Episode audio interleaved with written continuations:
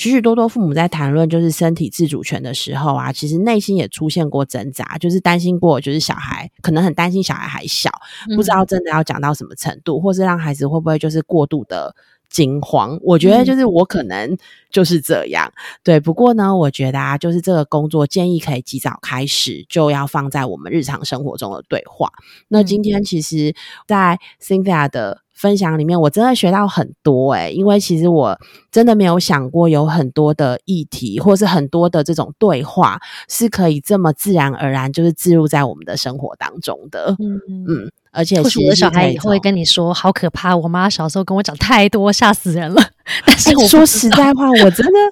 我真的觉得你平常跟小孩子说话的量是很多的耶。而且，你其实可以把就是情境说出来，就是例如说，你对，就是哎，我跟你说，就是这些大人啊，通常都会告诉你说，这个你不要跟你爸爸妈妈说。对对对，就是我觉得你可以模拟的，就是很很细致。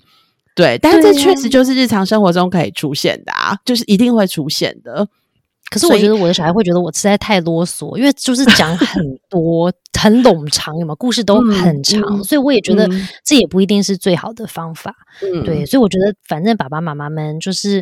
大家都在摸索的路上，然后只能先试试看，就试试你觉得你觉得比较好的方法，你自己也比较舒适的方法。只是就是